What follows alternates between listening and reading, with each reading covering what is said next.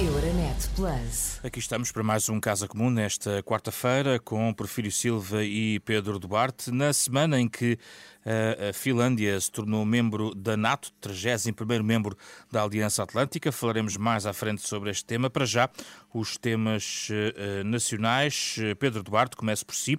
Em cima da mesa, inevitavelmente, o dossiê TAP. Ainda estamos a receber essas ondas de choque da audição da CEO da TAP na Assembleia da República. Na última hora, só para contextualizar a reação de Luís Montenegro, o presidente do PSD, fala em desonestidade, mentira, logro e indecência por parte do Governo e também uma nota também, mesmo nos últimos minutos, o Presidente da República a garantir que nunca contactou a TAP sobre eventual mudança de um voo para Moçambique, que foi também revelado pela Ministra, aliás, pela CEO da TAP na audição parlamentar, eh, dando nota que foi contactada nesse eh, sentido. Eh, e manteve uma conversa com o ex-secretário de Estado das Infraestruturas sobre essa possibilidade. Pedro Duarte eh, está de acordo com a análise que o, seu, eh, que o líder do seu partido faz ou vai mais longe até nestas críticas ao governo? Boa tarde, José Pedro. Cumprimento igualmente o Porfírio Silva e, e todos os nossos ouvintes. Eu eu, evidentemente, acompanho a, a, essa posição que me parece ser relativamente consensual na sociedade portuguesa. Acho que aquilo a que assistimos ontem é, foi mais um sintoma uh, de, de, de, de, uma situação, eu, não, eu ia chamar comatosa, talvez seja excessiva, mas pelo menos uma situação doente em que se encontra a governação do nosso país, em particular em torno deste, deste caso da, da TAP. E isso, se, se me permite, José Pedro, até como, eu diria como pano de fundo Uh, que, que, que, no fundo acaba por, por eh, contextualizar os episódios de ontem, que assistimos ontem.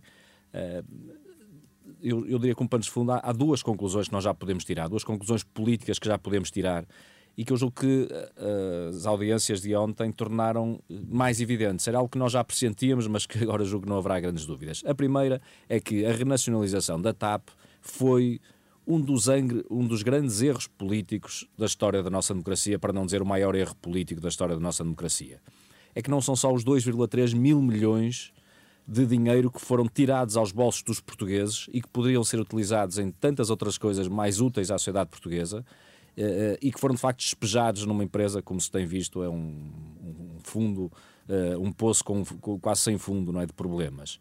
E a segunda é porque, de facto, não é só este, este, este problema dos 2,3 mil milhões, como dizia, é que há, de facto, uma gestão que é partidarizada, que é politizada, uma, uma tentação que, de facto, eh, eu julgo que não enobrece ninguém, não é? Que nós vimos ontem com os casos do voo do Presidente da República, com as reuniões preparatórias, com a forma como foram geridas as demissões do ponto de vista estritamente político-partidário. Acho que, de facto, é um, é um, é um fundo de problemas, de facto, uh, ou, desculpem, é um poço sem fundo de problemas esta a, a TAP e, portanto, a renacionalização foi um erro gritante. A segunda conclusão é que este governo é, de facto, muito fraco. Quer dizer, acho que é isto que se pode dizer. É uma espécie de uma equipa B, não é? Eh, de gente que vem, vem da formação, leia-se da juventude socialista, tem um percurso uh, partidário, mas que de facto não, não tem tarimba para, para, para ter este tipo de responsabilidade. Uh, não tem sentido de Estado, não tem sentido de responsabilidade, trata estes assuntos com uma leveza, uma leviandade que, que é, é, quase desconcertante, eu diria. E, portanto, nós comentarmos isto às vezes até, até custa. Como é que é possível estas confusões, esta promiscuidade, uh, para não dizer a incompetência, que também parece absolutamente evidente com que, com que estas matérias têm sido geridas. Então, para mantermos algum ritmo, vamos fazer duas rondas sobre este tema. Porfírio Silva, uh, como é que comenta estas palavras de Luís Montenegro e secundadas também aqui com este acrescento também do Pedro Duarte em relação à gestão da TAP e à questão da renacionalização da companhia aérea? Boa tarde, José Pedro, boa tarde ao Pedro Duarte também e a quem nos ouve. Vamos lá ver uma coisa. A verdade é que a TAP uh, apresentou lucros já este ano, um, um, ano antes do previsto no plano de restauração. Uh, por estes dias, a agência de notação financeira Moody's acabou de rever em alta o rating da TAP, ainda tem que, que evoluir mais, mas uh, reviu em alta o rating da TAP e o Outlook, que reflete as perspectivas de avaliações futuras, passou para positivo. E, portanto, esta, este cenário catastrofista Uh, de quem aparentemente uh, vive uh, bem só nesse cenário, não, não cola. Depois da pancada brutal que a pandemia representou para a TAP, compra as outras transportadoras aéreas com os aviões parados no solo. A TAP precisa de paz social, precisa de continuar a obter resultados positivos e precisa encontrar o melhor parceiro para sobreviver num ambiente internacional altamente competitivo e altamente difícil. E, na verdade, o espetáculo da terceira categoria que a direita está a promover na Comissão Parlamentar de Inquérito não visa outra coisa que não seja desvalorizar a TAP neste processo de venda uh, de uma parte Não é o fazer do a quem doer, como disse o Primeiro-Ministro antes da audição da CEO da TAP? Uh, o que se passou ontem o que se passou ontem é bem esclarecedor uh, do tipo de atuação com que algumas forças na direita estão, uh, estão a agir. O, o número de ontem, à noite, é que a CEO da TAP teria reunido com uh, assessores do governo e com deputados do PS antes de ir à Comissão Parlamentar de Economia em janeiro. No dia 17 de janeiro. Coisa que garante todo este espetáculo do Dr. Montenegro e do Pedro Duarte também aqui. Isso não é grave na sua perspectiva? Uh, se me deixar explicar, uh, verá que há aqui gente a meter tudo no mesmo saco e baralhar tudo a ver se consegue algum efeito político à falta de, à falta de alternativa. Agora estamos numa comissão parlamentar de inquérito. Uma comissão parlamentar de inquérito é uma espécie de tribunal parlamentar eh, com uh, regras muito específicas. É evidente que não pode haver concertação de posições sobre o que as pessoas dizem numa comissão parlamentar de inquérito. Não pode haver e não houve. A reunião de janeiro não tem nada a ver com a Comissão Parlamentar de Inquérito. Aliás, não havia sequer ainda Comissão Parlamentar de Inquérito. Os grupos parlamentares, todos, aqueles que fazem o seu trabalho, incluindo o Comunitário do PS, reúnem com várias entidades, organismos, uh, uh, associações, uh, sindicatos, associações empresariais, institutos e reúnem também com membros do governo, obviamente para apresentar as nossas, as nossas visões sobre as matérias que estão em discussão, para recolher a informação do Governo, para fazermos propostas, para ouvirmos como é que o Governo está a procurar resolver problemas que nós, que nós identificamos. Isso é uma coisa que acontece centenas de vezes num mês várias vezes por semana. E não foi para consertar eventualmente não, a, a explicação? CEO da TAP, a própria CEO da TAP disse que não combinaram posição nenhuma, que não houve nenhuma combinação de posições, como aliás não podia haver. É uma reunião como muitas outras que existem. Aliás, se o PSD pensa que vai governar uh, com uma proibição de os deputados do partido que apoia o governo discutirem com os membros do governo aquilo que há a fazer, o que está bem, o que está mal, o que é preciso corrigir, como é que se pode resolver isto, como é que se pode resolver aquilo. Se é assim que o PST está a pensar a governar, estamos, uh, estamos mal. Vamos... Porque há aqui um ponto, há aqui um ponto. Eu admito que é uma discussão política legítima saber se a compra da, da parte privada da TAP foi uma boa opção, foi uma boa opção. Foi um dos opção. argumentos do Pedro Duarte. Isso, foi, isso é uma discussão política legítima mas misturar essa questão com, esta, com, com, esta, com este folclore que não é próprio do PSD, ou não era próprio do PSD, é próprio de partidos que vivem, não para as instituições de uma democracia representativa, mas vivem, vivem para as redes sociais, vivem para postos nas redes sociais. Porque aquilo que o PSD está a fazer é misturar uma questão política séria, que é normal que discutamos e também é normal que discordemos se foi bom ou se foi mau privatizar, se foi bom ou se foi mau comprar uma parte da, da, da, da, parte privada, isso é uma discussão política razoável. Misturar isto com esta conversa, com este folclore de que houve combinação de, de posições, quando a própria CEO da TAP disse que não houve combinação vamos, nenhuma, como se não fosse normal vamos à segunda ronda. Uh, discutirem, informarem-se, uh, uh, passarem as suas informações, quer a outras entidades, quer aos membros do governo, isso é que é Vamos à segunda ronda. Pedro Duarte. Não faz sentido nenhum. Pedro Duarte. Sim, há, há, duas questões que se levantam. Primeiro, o primeiro argumento do, do Perfiro, que é, que é uh, factual, de que a TAP apresentou lucros, uh, levar-nos-ia a uma discussão muito longa. Não é? Em primeiro lugar, era perceber porquê que apresenta lucros, como é que lá chegou, um, ehm, e em segundo lugar, levantamos alguma questão. Então, se assim é, porquê que foi demitida a senhora por justa causa, a senhora CEO, Uh, e porquê é que vai ser privatizada? Se de facto a, a TAP está, está a correr bem, por que razão é que agora então vamos, vamos vender? Os lucros não são a expressão de boa gestão de uma empresa? Podem ser, podem não ser. Não é? há, há, vários fatores e por isso é que eu digo que isto vale, vale a pena ser, ser escalpelizado. Uh, e, e, tudo depende do que nós queremos caracterizar por boa gestão. Uh, se achamos que a TAP é uma empresa exatamente igual às outras e que não tem que ter qualquer tipo de critério de responsabilidade social e, e afins é evidente que o lucro, se calhar, é o, é o objetivo final. Mas eu, eu, tenho uma visão um bocadinho diferente. Pronto. Mas isso é uma questão paralela que, se calhar, não, seja, não, não será o tema de hoje. Não? Uhum. A segunda questão tem a ver com, com, de facto, este aparente episódio da reunião preparatória. Eu, eu, nem falei disso na, na minha intervenção. Eu, eu, acho que o problema é bem mais grave do que esse.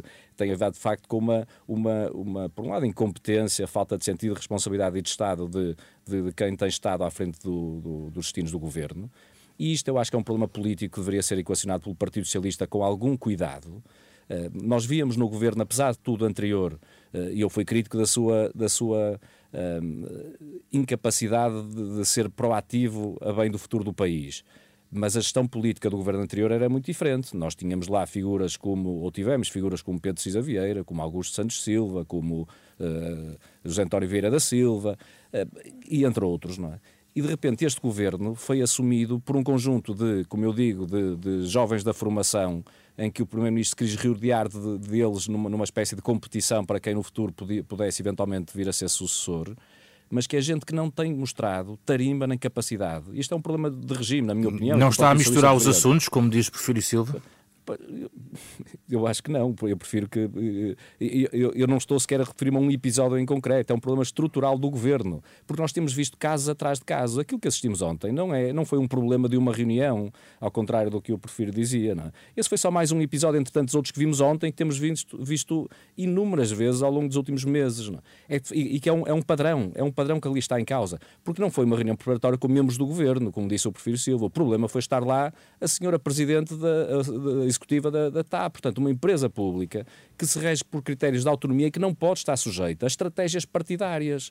E a reunião foi preparatória precisamente para alinhar estratégias partidárias, por muito que a senhora agora venha dizer que no fim não consultaram posições. Vamos ouvir. Mas o objetivo só poderia ser esse. Porfírio Silva? Uh, bom, eu uh, acho que é preciso também termos um, um bocadinho de, uh, de vergonha na cara. Quer dizer, quem privatizou a TAP à 25 hora, depois do governo já ter sido derrubado no Parlamento, vir agora falar em responsabilidade social, mas privatizaram a TAP para quê? Para ela ter responsabilidade social? Quer dizer, vamos lá ver uma coisa. O, o Pedro Duarte aparentemente não sabe porque é que a CEO da TAP foi demitida. Mas se não sabe, eu vou-lhe dizer. Foi demitida, apesar de estar a obter bons resultados com o plano de reestruturação, porque é óbvio que nós precisamos que a TAP dê lucro, foi demitida por uma razão muito simples, porque aparentemente ela não conhecia as leis do país onde trabalha e do país que lhe paga o ordenado. Aparentemente ela não conhecia as leis que se aplicavam às regras de gestão da TAP. Aparentemente ela não sabia quais eram as suas responsabilidades face à tutela uh, acionista e, e aparentemente tomou decisões que não lhe competiam e que competiam ao acionista sem ter dado cavaco ao acionista e sem sequer saber distinguir entre a tutela não, setorial e a tutela do acionista. E, portanto, foi por isso. Agora, o que o Pedro Duarte nos está a dizer é que se o PSD estivesse no governo, não se importaria nada que os uh, administradores uh, executivos, que os presidentes executivos das empresas públicas desrespeitassem a lei, fizessem aquilo que lhes bem desapetecia, não dessem cavaco à tutela e estava tudo bem. E, portanto, se é isso que o Pedro Duarte está a prometer como forma de governação do PSD, estamos bem arranjados, porque realmente, por muitos resultados que um administrador consiga, tem que respeitar a lei. Filho Silva, mas que relação com a tutela é esta em que a Presidente reúne-se com o Ministro das Finanças na véspera de uma conferência de imprensa onde foi demitido em direto? O Ministro não terá dito nada uh, desse sentido à, à, à, CEO da TAP, segundo Eu ouvi conta a CEO da TAP dizer que lhe tinham comunicado que ela ia ser demitida antes de ter sido demitida. Nunca lhe explicaram não, a natureza não. da informação que iria ser publicada. Ouviu mal. Não, Pedro, não ouvi mal. Ouvi ela dizer que tinha reunido na véspera com o ministro, que o ministro lhe tinha dito que ela ia ser demitida. Ela alega que não lhe foi dito que ia ser demitida por justa causa. Não sei se isso lhe devia ter sido dito ou não. Agora, ela foi ouvida no âmbito do processo da, da, da Inspeção-Geral de Finanças, foi ouvida na, eh, publicamente no Parlamento, onde as palavras pesam e onde estão registadas, e, portanto, toda a gente sabia qual era a situação que estava. E sobre este caso com o Presidente da República, Preferido Silva, também gostava de de ouvir, porque afinal de contas é a primeira figura do Estado. Mim, para mim é muito claro. O Presidente da República já disse que a Presidência não pediu nada à TAP se houve um membro do Governo, que aliás é ex-membro do Governo, que uh, trocou conversas com a administração da TAP acerca da anulação de um, voo, de um voo comercial, a única coisa que posso dizer é que isso é uma atitude puramente infantil francamente, eh, não posso dizer outra coisa. Vamos aos temas internacionais eh, para falarmos sobre a adesão da, eh, à NATO da Finlândia, mais um membro do pleno direito da Aliança. O que é que muda para a defesa da própria Europa, Pedro Duarte? Do ponto de vista operacional e militar, bom, é aquilo que um, talvez não seja o mais relevante neste caso, muda evidentemente uma fronteira que neste momento este, é exposta com a Rússia por uma extensão de facto muito significativa, muito mais significativa do que aquilo que já existia hoje. Mas eu acho que a grande, a grande alteração é de facto política, ou se quisermos, geopolítica. E, acaba por ser um sintoma, eu, é, é talvez o, o, desabafo, se quiserem, que mais me, me surge neste, neste dia seguinte a esta, este momento histórico, é de facto refletir sobre quão absurda foi a decisão de Putin de, de, de invadir a, a Ucrânia. É? é que sacrificam-se e têm-se sacrificado eh, centenas de milhares de vidas de, de, jovens que de facto se perdem, não é? ou se perderam uh, uh, nestes últimos meses milhões de famílias são afetadas, há uma crise eh, quase global, ou pelo menos regional, muito intensa, que está a afetar a vida de, de, de milhões e milhões de pessoas. Em nome não se percebe bem de quê, porque aquilo que poderia ser uma atitude de Putin de querer aumentar a influência russa, que já seria perfeitamente estúpido do ponto de vista de, de, de iniciar-se uma guerra para esse efeito, é? nos dias que correm, já, já estamos um bocadinho longe da era medieval, mas, mas mesmo naquilo que é os propósitos, tentando entrar na cabeça de um ditador autoritário como é Putin, mesmo isso é, é, é absurdo, não é? Porque aquilo que está a acontecer é precisamente o oposto. A NATO, é importante lembrarmos, antes desta intervenção uh, e desta, desta invasão russa, uh, era vista até internamente, Macron disse que, que, estava em morte cerebral, não é?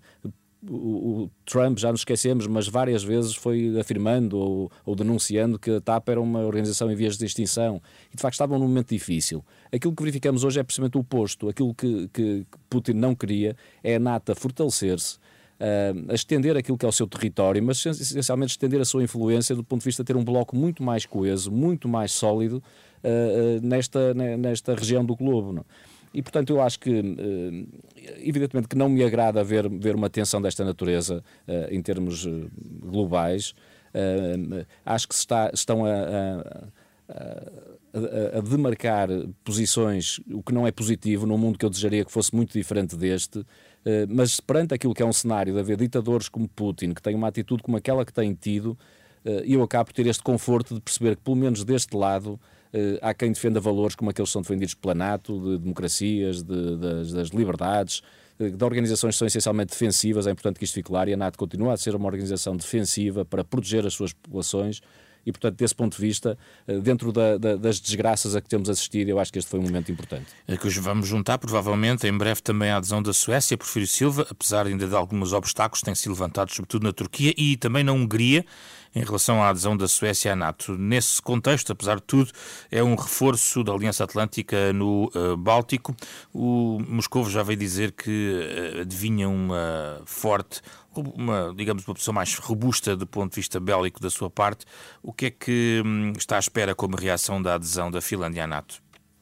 Eh, bom, Putin disse uma coisa hum, bastante razoável. Disse que não tem nenhuma disputa com a Finlândia e, portanto, não está à espera de ter eh, problema nenhum com esta, com esta adesão da, da Finlândia. Uh, o essencial é que esta adesão foi forçada pela invasão russa da Ucrânia antes da invasão russa da Ucrânia, não havia nenhum sinal de um debate sobre adesão à NATO na Finlândia e não havia em nenhum país da NATO nenhuma perspectiva, ninguém tinha pensado na adesão da Finlândia à NATO. E, portanto, isto é uma resposta a um ato de agressão cometido pela Rússia e não podemos perder isso de vista. A vocação da NATO é ser uma aliança defensiva, não é atacar outros. O que a Finlândia quer é ter o apoio dos outros países da NATO se for atacada pela Rússia. E é assim que isto tem que ser entendido. Agora, precisamos, penso eu, de ir um pouco mais longe e dizer claramente que toda esta situação mostra o fracasso do conjunto da comunidade internacional em criar um sistema de segurança coletiva. Isto é, um sistema de segurança para todos, mesmo para aqueles que não são amigos mesmo para aqueles que não são adversários. E, portanto, a incapacidade de criar um sistema que inviabilize o recurso à guerra como meio para resolver divergências. O mundo precisa de uma ordem internacional onde ninguém se sinta autorizado a tomar uma ação de força só com base no seu próprio juízo. e precise de, de respeitar a, a, a ordem internacional, a lei internacional. E nós temos que ter consciência que, por um lado, a Rússia tem desafiado sucessivamente a, a ordem internacional. Lembremos, por exemplo, da intervenção na Geórgia em 2008 ou a anexação da Crimeia em 2014, mas nós temos de ter também consciência que o, os países ocidentais também deram, em alguns momentos, sinais errados acerca do respeito pela, por essa ordem internacional. Uh, a invasão ilegal do Iraque em 2003, por exemplo, claramente uh, não só erradamente motivada, porque os argumentos invocados afinal eram falsos, mas em claro desrespeito pela ordem internacional, eh, e nós não podemos também esquecer, por exemplo, toda a problemática que diz respeito a, aos bombardeamentos da NATO sobre eh, a Sérvia e o Montenegro eh, no fim da década de 90, que também foram feitos sem cobertura do Conselho de Segurança. Mas isto põe uma questão essencial. Nós olhamos para uma ordem internacional que não tem os meios, não tem as instituições adequadas para garantir a segurança de todos. É óbvio que o Conselho de Segurança tem uma presença rotativa, teria que, que ser agora, agora é teria que ser agora a Rússia. Mas é óbvio que nós também nos perguntamos: é normal que uma potência que está a agredir outro país esteja a presidir ao Conselho de Segurança e, portanto, significa que há um problema real no mundo. Nós não temos uma ordem internacional capaz de garantir o mínimo que é a paz. Vamos virar-nos para os Estados Unidos eh, para fechar o programa. Eh, Pedro Duarte, Donald Trump, eh, acusado, 34 acusações de falsificação de registros comerciais, pagamentos para silenciar outros casos comprometedores. O antigo presidente dos Estados Unidos diz que este caso apenas surge devido às eleições presidenciais de 2024. Os Estados Unidos avançam para um ano politicamente ainda mais escaldante, Pedro Duarte. Sim, hum, eu não conheço, eh, obviamente, em detalhe os, os 34, as 34 acusações e o processo todo que, que aqui está em causa, hum, mas aquilo que, que, que posso analisar eh, à distância é que tenho algum receio, e manifesto este receio, de que uh, o, esta circunstância seja aproveitada por parte de Trump e dos seus apoiantes como uma forma de vitimização e com aquela acusação, que aliás já tem proferido, de que se, se trata de uma perseguição política, isto no fim do dia tenha, tenha um efeito perverso. E, portanto, se de facto é, uh, quem está por trás deste processo tem o intuito de prejudicar politicamente Donald Trump, uh, uh, está a ser muito ingênuo, porque é, é, é de facto uma, uma, um péssimo caminho para o fazer. Acho que Donald Trump tem um conjunto de, de, de vulnerabilidades políticas que podem e devem ser atacadas. Eventualmente, até do ponto de vista judicial, poderá ter tido intervenção. Estou-me a lembrar, por exemplo, da, da, da, invasão do Capitólio, que do ponto de vista político e judicial poderão ser uh, atacados. Estas circunstâncias uh, parecem, como digo, não conheço em detalhe, portanto não, não, é esse, não, não estou a referir do ponto de vista técnico-jurídico às matérias, mas do ponto de vista da avaliação política que pode ser feita, não me parecem que tenham uma dimensão suficiente para serem, por exemplo, impeditivas de que ele venha a ser candidato à presidência da, e Estados Unidos. isso pode motivar uma entrada em cena mais cedo que o previsto do candidato do lado democrata, se se confirmar, por exemplo, a recandidatura de Joe Biden? Acho que o Partido Democrata deve fazer uma reflexão muito profunda sobre uh, a sua estratégia eleitoral. Tenho uh, algum receio de que, à semelhança do que aconteceu já no passado, haja, uh, haja uma escolha por um menor denominador comum e não propriamente por alguém que consiga contrapor ao negativismo populista de Trump possa não tem a capacidade, dizia eu, para contrapor com uma solução de esperança e de futuro para, para os Estados Unidos. E isso pode ser preocupante do ponto de vista do resultado eleitoral. Porfírio Silva, estas acusações a Trump podem acabar por beneficiá-lo de alguma forma? Eu acho que há, é preciso distinguir dois planos completamente diferentes. Os extremismos têm que ser vencidos pela luta democrática pelo trabalho democrático de explicar às pessoas que é preciso respeitar a lei, que é preciso respeitar os valores em que uma sociedade assenta, que é preciso respeitarmos uns aos outros, que é preciso respeitar as instituições e propormos aquilo que resolve os problemas das pessoas. Isso é insubstituível no campo de uma democracia. E, portanto, é obviamente que os democratas têm que vencer os extremistas na base da sua capacidade para resolver os problemas das pessoas e para enfrentar as situações. Agora, a verdade é esta. Não é a democracia que viva sem Estado de Direito, sem aplicação da lei. E se aquilo que se pensa que Trump fez, é, nos vários casos em que está indiciado, uh, for verdade, ele cometeu crimes. desde crimes de uh, levar para casa, na prática, roubar documentos confidenciais e insistir em que ia ficar com eles e não os ia devolver, até ter gasto dinheiro de uma campanha eleitoral para fins, uh, enfim, pessoais e pouco e pouco nobres, até eventualmente estar envolvido naquilo que foi efetivamente uma tentativa de golpe de Estado. Não é claro que possa impedir de facto a candidatura. A, a minha é? questão não é essa, hum. porque eu não acho que, por medo político às consequências de uma ação judicial, a justiça possa ficar aqui e dizer: bom, o senhor cometeu uma série de crimes, mas aqui por razões políticas o sistema judicial não vai fazer nada. Eu não aceito esse, eu não aceito esse raciocínio.